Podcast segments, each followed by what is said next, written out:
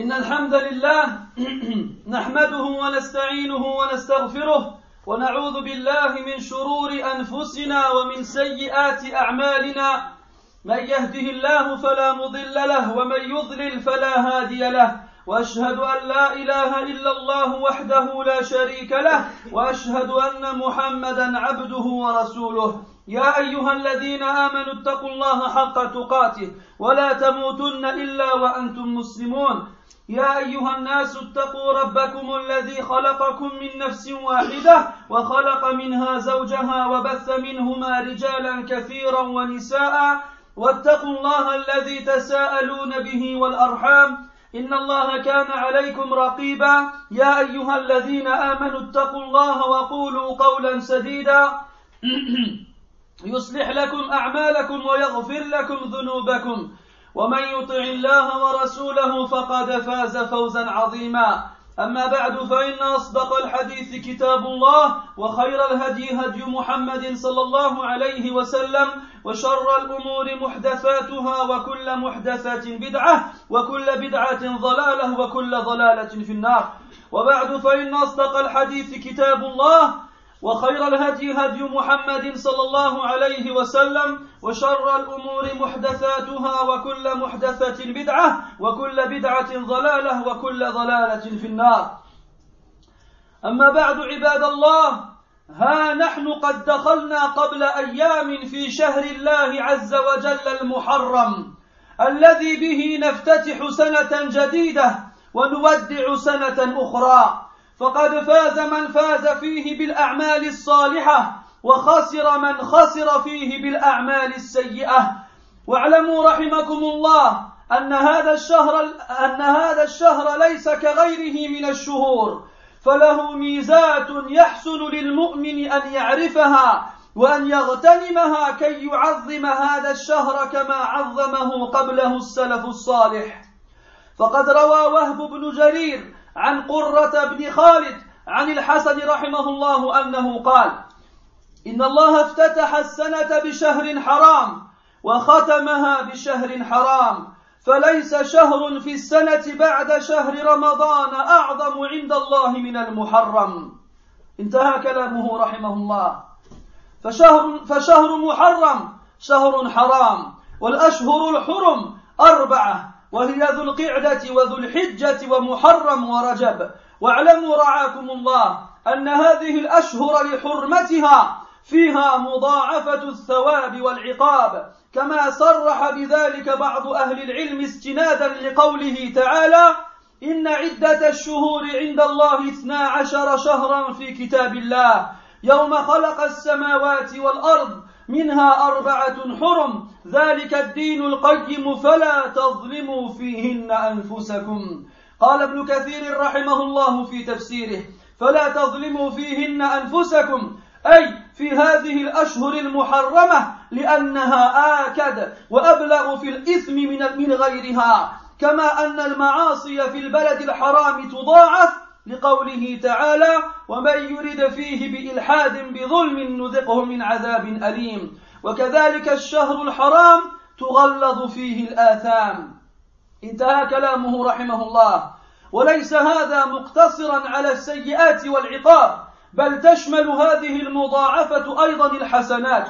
ولشرف شهرنا هذا الذي حل بنا ضيفا حث النبي صلى الله عليه وسلم على الإكثار من عمل هو من أعظم ما يتقرب به إلى الله تبارك وتعالى ألا وهو الصيام. فقد خرج أصحاب السنن إلا ابن ماجه من حديث أبي هريرة رضي الله عنه عن النبي صلى الله عليه وسلم قال أفضل الصيام بعد شهر رمضان شهر الله المحرم وأفضل الصلاة بعد الفريضة قيام الليل.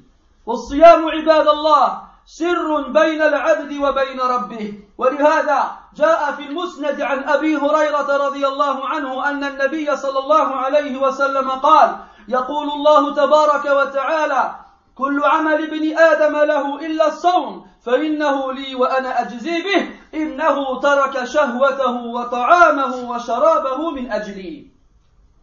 وفي الجنة باب يقال لها يقال له الريان لا يدخل منه إلا الصائمون فإذا دخلوا أغلق فلم يدخل منه غيرهم. والصيام جنة والصيام جنة للعبد من النار كجنة العسكر من القتال. وفي الصحيحين عن أبي سعيد الخدري رضي الله عنه قال قال رسول الله صلى الله عليه وسلم من صام يوما في سبيل الله بعد الله وجهه عن النار سبعين خريفا. وروى النسائي عن أبي أمامة رضي الله عنه أنه قال للنبي صلى الله عليه وسلم يا رسول الله مرني بعمل. فقال صلى الله عليه وسلم عليك بالصوم فإنه لا عدل له.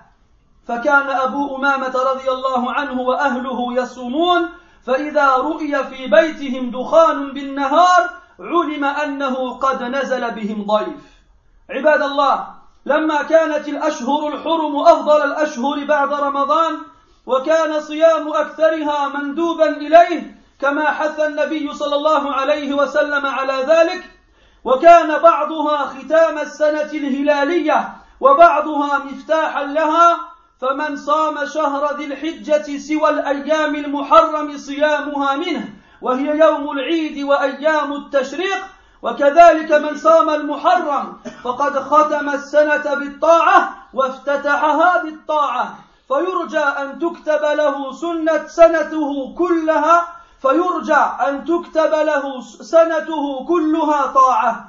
فإن من كان أول عمله طاعة وآخره طاعة فهو في حكم من استغرق بالطاعة ما بين العملين. قال عبد الله بن المبارك رحمه الله من ختم نهاره بذكر كتب كتب نهاره كله ذكرا. يشير إلى أن الأعمال بالخواتيم. فإذا كان البداءة والختام ذكرا فهو أولى أن يكون حكم الذكر شاملا للجميع. ويتعين افتتاح العام بالتوبة بتوبة نصوح تمحو ما سلف من الذنب السالفة في الأيام الخالية. فإن الأيام تطوى والأهلة تتوالى والأكفان تنسج والأعمال تدون والموعد يقترب. فبادروا أيها المسلمون إلى التوبة النصوح والقيام بالعمل الصالح كي تملأوا صحيفة سنتكم هذه بالحسنات. فتختموها بها أيضا إن شاء الله. ولا تنسوا ما قاله الحافظ ابن كثير رحمه الله. لما ذكر هذا الحديث هذا الحديث الذي خرجه الألباني في صحيح الجامع عن جابر بن عبد الله رضي الله عنه أن النبي صلى الله عليه وسلم قال من مات على شيء بعثه الله عليه.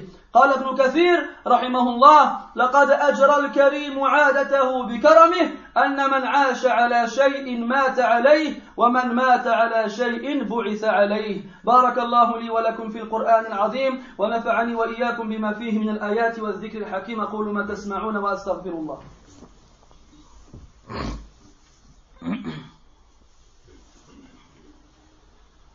الحمد لله رب العالمين والعاقبة للمتقين ولا عدوان إلا على الظالمين والصلاة والسلام على أشرف الأنبياء والمرسلين نبينا محمد وعلى آله وأصحابه أجمعين وبعد Mes très chers frères, voici qu'il y a, voici il y a quelques jours que nous, nous sommes entrés dans un nouveau mois du calendrier lunaire, du calendrier islamique. Il s'agit du mois de Muharram. Nous sommes aujourd'hui le quatrième jour de ce mois. Et sachez que ce mois est le premier mois de l'année islamique. Et donc, en l'accueillant, nous avons fait nos adieux au mois qui l'a précédé, c'est-à-dire le mois de Dhul qui lui est le dernier mois de l'année islamique. Donc, celui qui a clôturé cette année qui vient de tourner la page par les actions pieuses aura, inshallah ta'ala, gagné cette année. Quant à celui qui l'aura clôturé par les actions mauvaises, certes, il aura perdu dans cette année. Sachez mes frères que le mois dans lequel nous sommes actuellement, le mois de Muharram, n'est pas comme le reste des mois de l'année. Il a des particularités qu'il est bon pour le croyant de connaître afin d'en tirer profit et de pouvoir vénérer ce mois comme les pieux prédécesseurs le firent. Al-Hassan al-Basri rahimahullah disait Allah tabaraka wa ta'ala a commencé l'année avec un mois sacré et l'a fini avec un mois sacré. Il n'y a pas de mois dans l'année qui est plus grand auprès d'Allah après le mois du Ramadan que le mois, que le mois sacré.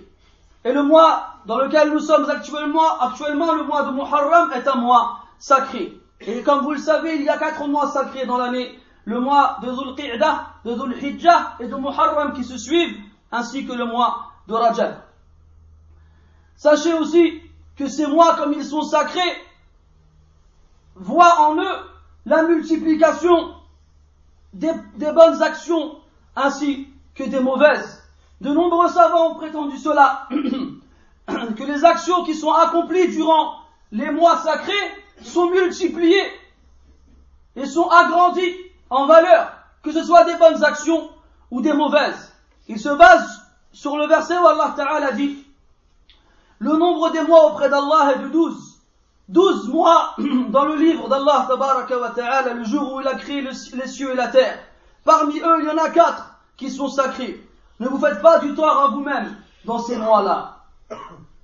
Dans ces mois sacrés, ne vous faites pas du tort, ne soyez pas mauvais, ne faites pas de mal, car l'interdiction dans les mois sacrés est encore plus confirmée qu'en dehors de ces mois-ci. Et donc le péché est encore plus grand. Car comme le péché est multiplié lorsqu'il est fait dans un endroit sacré comme à la Mecque, alors le péché accompli dans les mois sacrés aussi est multiplié.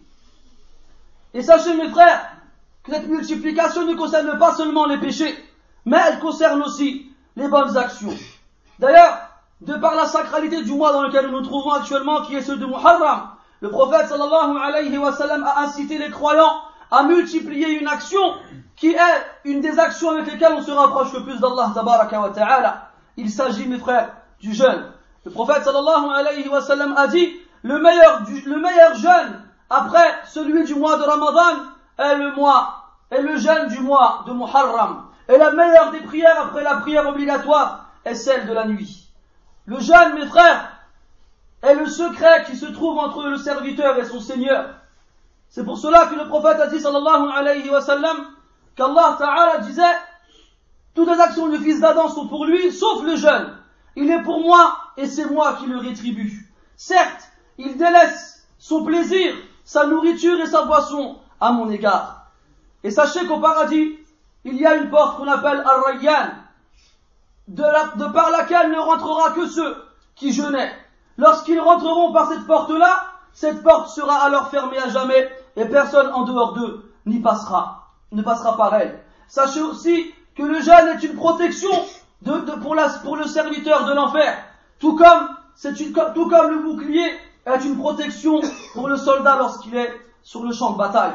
Le prophète sallallahu alayhi wa sallam a dit, celui qui jeûne un jour, fils sabilillah, dans le but d'obtenir l'agrément d'Allah tabaraka wa Allah éloigne son visage de l'enfer d'une distance de 70 automnes.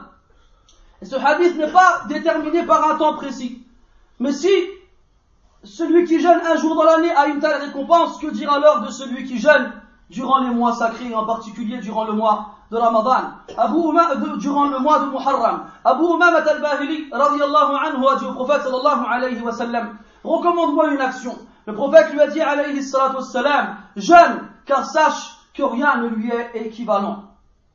Alors Abu Umam radiallahu anhu, lorsqu'il entendit cela, multiplia le jeûne ainsi que sa famille, à un point où les gens, le connaissant, lorsqu'ils voyaient de la fumée sortir de chez eux, savaient qu'ils qu'ils accueillaient un invité et savaient que ce feu n'avait pas été allumé pour leur propre personne.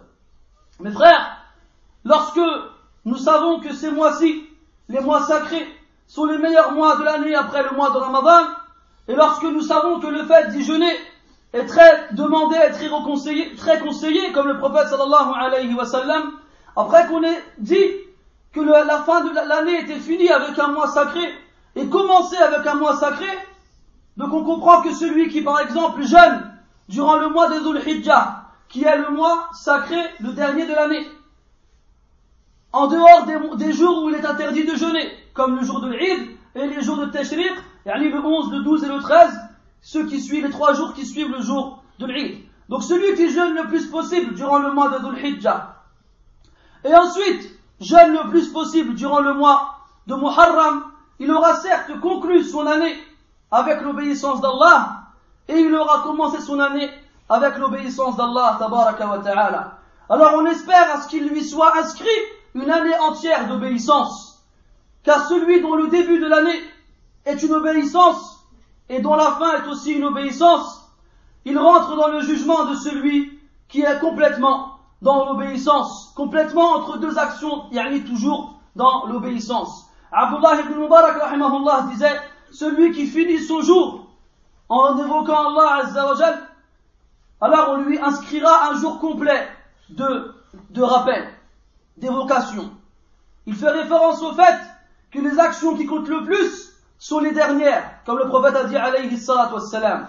Donc si le point de départ est une bonne chose, ainsi que la fin, alors il est logique que le jugement englobe ce qui se trouve entre le début et la fin.